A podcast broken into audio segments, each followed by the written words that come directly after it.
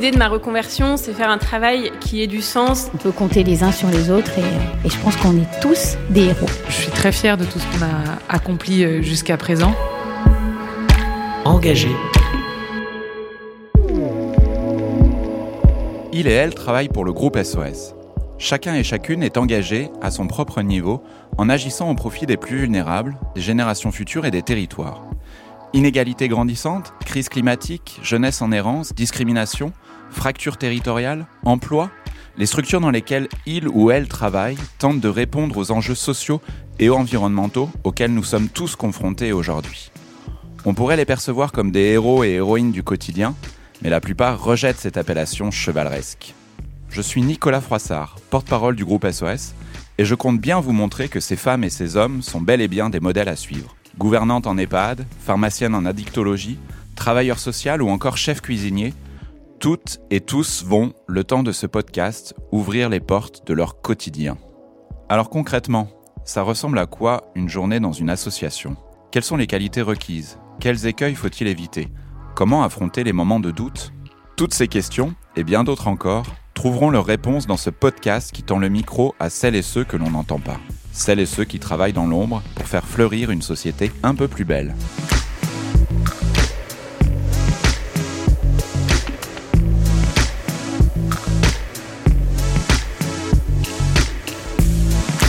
Elle aime expliquer, elle aime convaincre. Ce n'est sans doute pas un hasard si Galatée est aujourd'hui directrice d'un établissement de santé dans le Val-de-Marne après avoir suivi une formation de sociologue. Comment en est-elle arrivée là? Je pense que le mieux, c'est qu'elle vous le dise elle-même. Donc on se rencontre aujourd'hui dans le cadre de mes fonctions de directrice d'un établissement de santé du groupe SOS Santé, euh, qui est situé à Villiers-sur-Marne, dans le Val-de-Marne. Alors pour me présenter un petit peu plus quand même, euh, donc moi je suis sociologue de formation, j'ai un profil un peu atypique pour un directeur d'établissement. En plus d'être une femme accessoirement, ce qui n'est pas forcément le cas le plus fréquent pour diriger un établissement de santé. Donc j'ai fait des études de sociologie, j'ai travaillé ensuite dix ans dans le secteur associatif avant de diriger un établissement de santé pédiatrique et d'arriver donc dans l'établissement que je dirige depuis quatre ans. Qu'est-ce que tu faisais avant? Alors du coup, avant d'arriver euh, au groupe SOS Santé, j'ai toujours travaillé donc, dans le secteur associatif. Ça a toujours été quelque chose d'important pour moi qui avait du, du sens. Je suis issue d'une famille de fonctionnaires. Donc les valeurs aussi d'engagement euh, au service des populations les plus euh, fragiles ou vulnérables a toujours eu quelque chose voilà qui, qui, résonnait pour moi en tout cas. les études de sociologie m'ont aussi donné l'occasion de chercher à comprendre, d'écouter et quelque chose qui, je crois, a ensuite orienté aussi mon, mon parcours et ma manière de manager et de diriger aussi mon établissement. Qu'est-ce qui fait que tu es arrivé à ce, à ce poste que tu occupes aujourd'hui? Alors, j'ai travaillé avant déjà dans, le, dans la direction de structures associatives autour de projets relativement innovants à l'époque qui m'ont donné l'occasion d'acquérir des, des, compétences euh, que je mobilise aujourd'hui. Et notamment, euh, j'aime beaucoup travailler de manière pluridisciplinaire et euh, faire travailler ensemble euh, les médecins euh, et l'ensemble des professionnels de santé. Dans l'établissement que je dirige aujourd'hui, c'est quelque chose qui est très important pour pouvoir euh, proposer une prise en charge de qualité. Et donc, je travaille beaucoup avec les équipes sur l'organisation de temps collectif pour permettre des prises en charge de qualité peut-être revenir justement sur euh, cet établissement que tu diriges Alors c'est un établissement qui est assez euh, atypique au sein du secteur santé puisque c'est un, établissement de soins médicaux et de réadaptation. On accueille des patients suite à des séjours euh, chirurgicaux pour des séjours de rééducation intensive. Et ce qui est très particulier dans cet établissement et qui m'a intéressé, c'est la partie euh, pédiatrique de l'établissement puisque le centre de rééducation fonctionnelle donc de Villiers est un des, rares établissements à pouvoir proposer des prises en charge en rééducation qui sont très rares, même en France, hein, puisqu'on a un établissement de recours national et régional. On travaille avec les trois grands hôpitaux euh, parisiens qui sont l'hôpital Necker Enfants Malades, l'hôpital Trousseau et Robert Debré, sur des rééducations d'enfants qui sont dans des situations assez complexes soit des enfants polyfracturés suite à des accidents de la voie publique, soit des allongements de membres euh, ou des interventions sur la colonne vertébrale qui demandent ensuite des rééducations assez spécialisées que nos rééducateurs savent faire. Ça, c'est la première chose. Et la deuxième chose, c'est que le cadre aussi associatif euh, que propose le groupe SOS Santé fait qu'on est aussi capable d'accueillir des enfants qui n'ont pas de droit ouvert. Et que là, par exemple, en ce moment, on a une petite coétienne, un Ukrainien, qu'on accueille au, CRF. Donc ça, c'est des prises en charge qu'on est capable de faire et c'est des enfants qu'on accepte de prendre, même si on sait que leurs droits sont pas ouverts et qu'on va tout faire en sorte, bien sûr, pour qu'ils aient leurs droits ensuite ouverts. Et puis c'est des enfants aussi, c'est la, la possibilité qu'on a aussi euh, de garder un peu plus longtemps que la durée moyenne de séjour, pour parler un peu jargon du secteur sanitaire. Euh, certains enfants, parfois, quand ils sont dans des situations qui nécessitent euh, des protections des services sociaux, où là, on va aussi garder les enfants un petit peu plus longtemps, ce qu'on pourrait peut-être pas se permettre aussi dans d'autres, dans le secteur privé lucratif, par exemple, puisqu'on a des enjeux sur la tarification et les durées de séjour dans le secteur sanitaire qui sont importants. Et là, nous, on peut se permettre, par un modèle économique aussi à côté, hein, qui permet aussi d'équilibrer après le budget du CRF, parce qu'évidemment, il faut être euh, responsable euh, par rapport à ça. Mais voilà, ça, c'est des choses qui, que je trouve très intéressantes euh, dans l'établissement. Est-ce que quand tu étais enfant, tu rêvais à un métier en particulier? Pour être totalement sincère, je rêvais d'être enseignante, parce que j'aime transmettre. Et je suis un, peu hybride entre les expériences paternelles et maternelles du secteur de la santé d'un côté et de l'enseignement de l'autre. Et je pense que finalement, ça fait aussi ce que je suis aujourd'hui totalement, c'est-à-dire que j'aime expliquer, j'aime convaincre et que euh, en rêvant d'être enseignante, c'était un peu mon idée, c'était d'embarquer aussi un peu les autres et je trouve que dans la fonction de management et de directeur, c'est ce qu'on essaye de faire. Voilà, de guider, euh, d'être assez déterminé aussi et de d'expliquer, d'être juste aussi dans, le quotidien au travail avec les collaborateurs. Et ça, c'est vrai qu'une euh, des chances que j'ai en dirigeant l'établissement que je dirige aujourd'hui, c'est sa taille. On a 150 salariés et 140 patients en gros présents par jour. Ça reste un établissement de taille euh, modeste qui commence à être un peu important, mais ça permet de connaître chacun, ça permet euh, d'avoir des relations interpersonnelles qui sont directes. Ça aussi, c'est quelque chose que j'apprécie.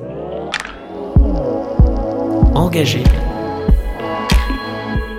Est-ce que tu as une journée type? J'imagine que pas trop, mais si jamais il y en a une, à quoi elle ressemble? Alors la journée type, elle va être euh, d'essayer de maintenir mon agenda prévu à peu près euh, comme il l'était pour faire face aux imprévus assez concrets du métier de directeur d'établissement, parce qu'on a toujours prévu de faire quelque chose et finalement il va se passer plein d'autres catastrophes techniques et matérielles, par exemple, assez concrètement.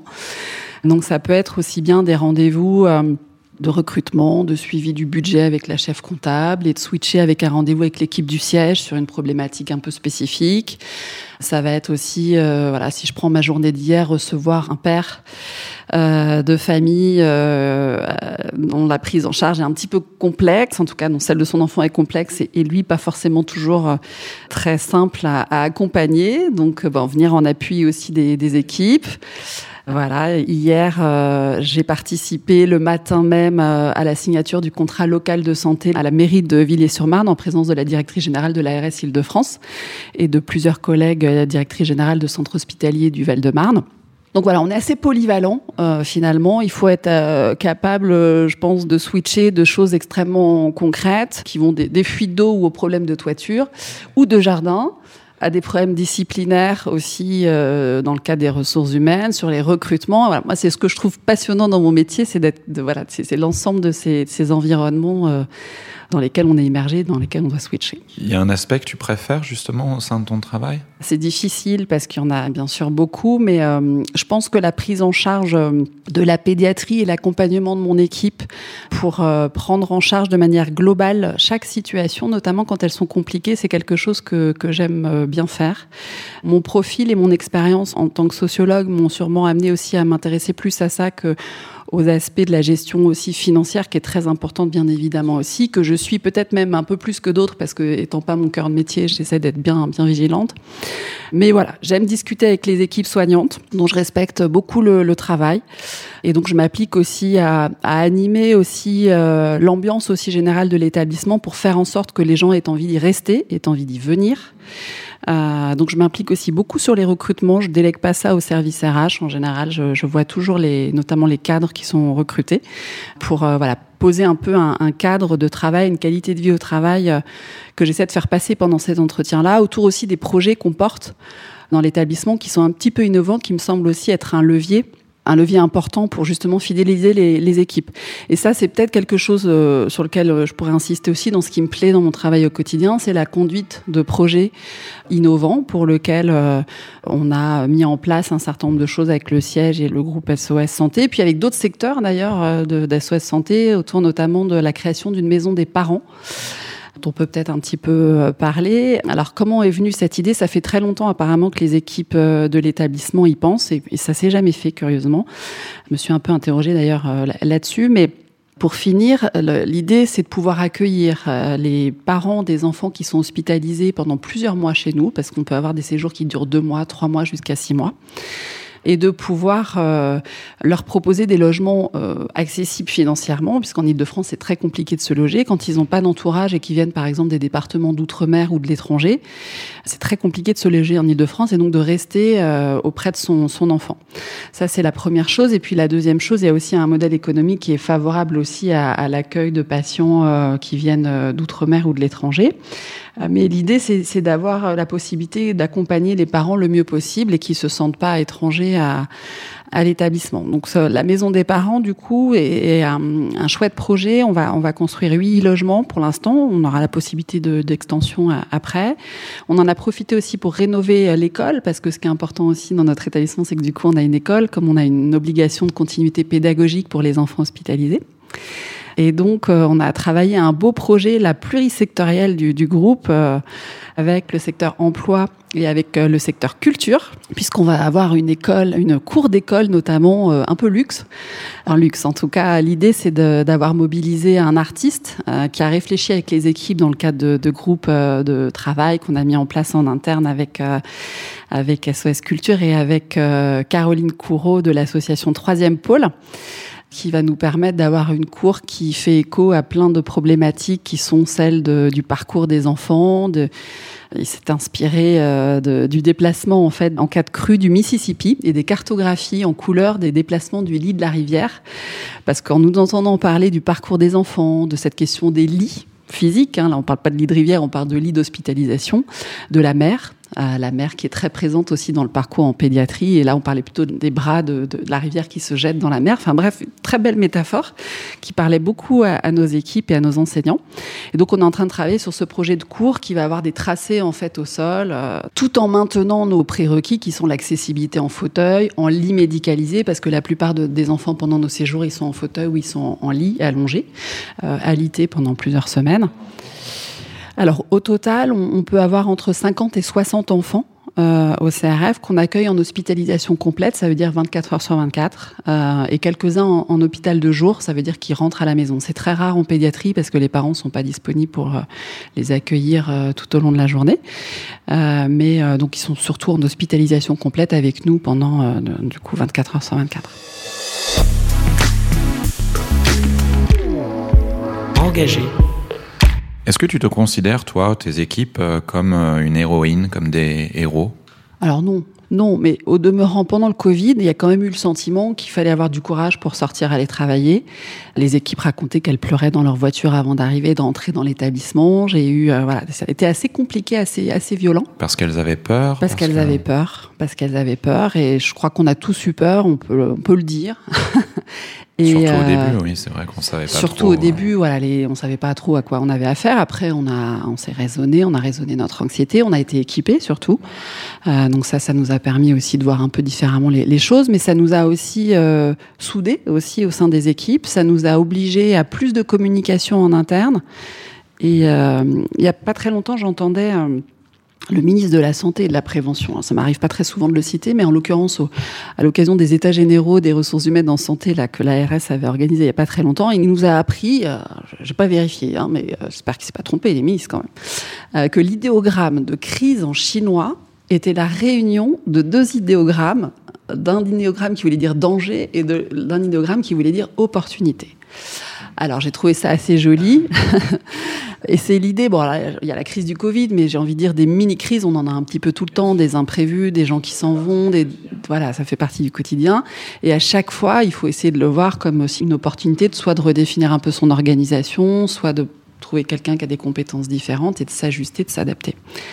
Donc euh, voilà, ça c'est c'est sûr que le, le, le, Covid a été à un moment extrêmement compliqué. Il a été aussi l'occasion de montrer qu'on avait des ressources euh, dans le système de santé importantes ce qui a été aussi extraordinaire à vivre. Est-ce que tu as euh, le, le, sentiment d'influencer la, la, société dans laquelle on vit euh, par le métier que tu fais ou par l'établissement que tu diriges? Absolument, c'est-à-dire qu'assez souvent, je trouve que d'ailleurs le clivage entre la politique et le métier qu'on fait dans notre engagement euh, professionnel, il n'est pas forcément très justifié, parce que je pense qu'on change aussi beaucoup le cours des vies à la fois dans le management qu'on fait de nos équipes et le parcours de vie des patients qu'on accueille. Euh, parce que même s'ils sont pas là longtemps avec nous, on, on, est acteur aussi du changement de leur vie. On va leur permettre, de, pour la plupart, de, de, remarcher. Combien de temps en moyenne? Alors en moyenne, côté pédiatrique, ils vont rester euh, deux mois, trois mois, parfois un petit peu moins, parfois plus quand c'est plus compliqué. Mais ça fait quand même une tranche de vie. On a parfois d'ailleurs des patients qui ont grandi, qui veulent revenir visiter euh, parce qu'ils ont des souvenirs, donc c'est assez touchant.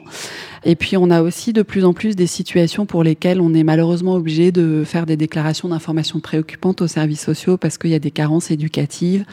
Je pense notamment là en ce moment, on a deux enfants qui sont tombés de balcon pour lesquels les situations sont assez compliquées. Donc c'est des situations sur lesquelles euh, on va aussi engager un repérage aussi de ces difficultés-là et de la mise en place de mesures aussi éducatives ensuite qui sont euh, finalement très importantes pour la vie de cet enfant-là et de ses familles. Donc euh, oui, je pense, par mon travail et par le travail de mes équipes, on change tous les jours la vie des, gens, en accueillant aussi, comme je disais tout à l'heure, des enfants qui viennent de l'étranger, qui parlent pas français, qui sont perdus, des enfants autistes qui ont des interventions en orthopédie. Et donc à chaque fois, on, apporte une pierre dans, dans l'ensemble du parcours de ces enfants-là. Mais je crois que c'est, oui, c'est, je pense qu'on change leur vie. On contribue à la changer.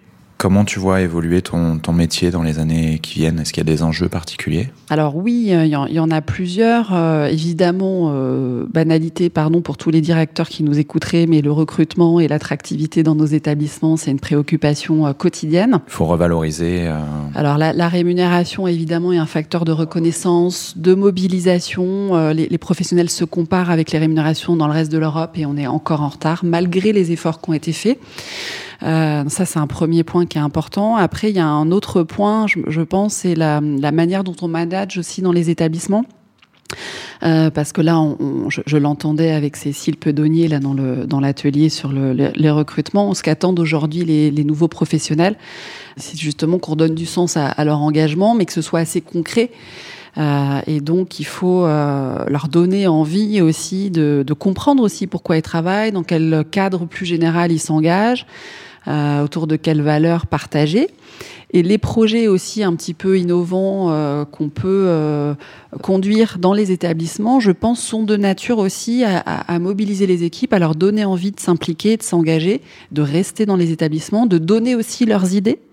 Je crois que c'est important aussi ça pour les directeurs aujourd'hui et dans, la, manière de manager euh, à venir, c'est d'être capable aussi de créer des conditions qui font que les gens expriment leurs idées de projet, les choses qui, seraient utiles parce qu'ils sont les mieux placés dans les prises en charge pour savoir de quoi il y a besoin. Euh, et ça, c'est peut-être le fait que je sois sociologue aussi qui fait que j'ai cette oreille-là aussi pour partir vraiment du, terrain et, et, du concret. Euh, et ça me paraît très important. Après, sur le secteur de la santé lui-même, je pense qu'il y a, comme dans le secteur médico-social, une grosse inquiétude et, une mobilisation aussi des jeunes euh, qui est à faire pour nous, de leur redonner envie de faire nos métiers qui sont euh, extraordinaires. Donc il y a beaucoup de travail à faire dans les instituts de formation de soins infirmiers ou dans les instituts de formation d'aides-soignants. Il y en a plusieurs au sein du groupe SOS. Je pense que ça, c'est vraiment un levier. Il faut redonner envie aux jeunes de nous rejoindre, leur montrer ce qu'on fait, faire connaître euh, ce qu'on fait davantage. Euh, après, sur le secteur euh, de la santé, je pense qu'il y aurait des simplifications à faire administratives. Je repensais en, en, au nombre de reporting, d'indicateurs, de tableaux, d'enquêtes auxquelles on doit répondre, que ce soit les soignants ou les directeurs, c'est pharaonique. Et ça, c'est vraiment quelque chose qui est extrêmement démoralisant, qui est chronophage euh, et qui pourrait être vraiment simplifié. D'ailleurs, pendant le Covid, tout avait été supprimé, on n'avait plus de tableau à renvoyer, il n'y avait plus besoin. Comme quoi, ça ne devait pas être si indispensable que ça. Donc voilà, il y a sûrement un juste milieu à, à trouver, bien sûr. Est-ce que tu pourrais faire un autre métier? Euh, oui, certainement. Moi, je pense qu'on pourrait me lâcher à peu près n'importe où. J'arriverais à, à, retomber sur mes pieds, à trouver des idées, à organiser un petit peu les choses. euh. Du moment qu'il y a du sens et Voilà, peut-être des équipes aussi avec lesquelles travailler au quotidien. Tout à fait. Résoudre des problèmes, même si c'est un peu casse-tête, euh, j'adore ça.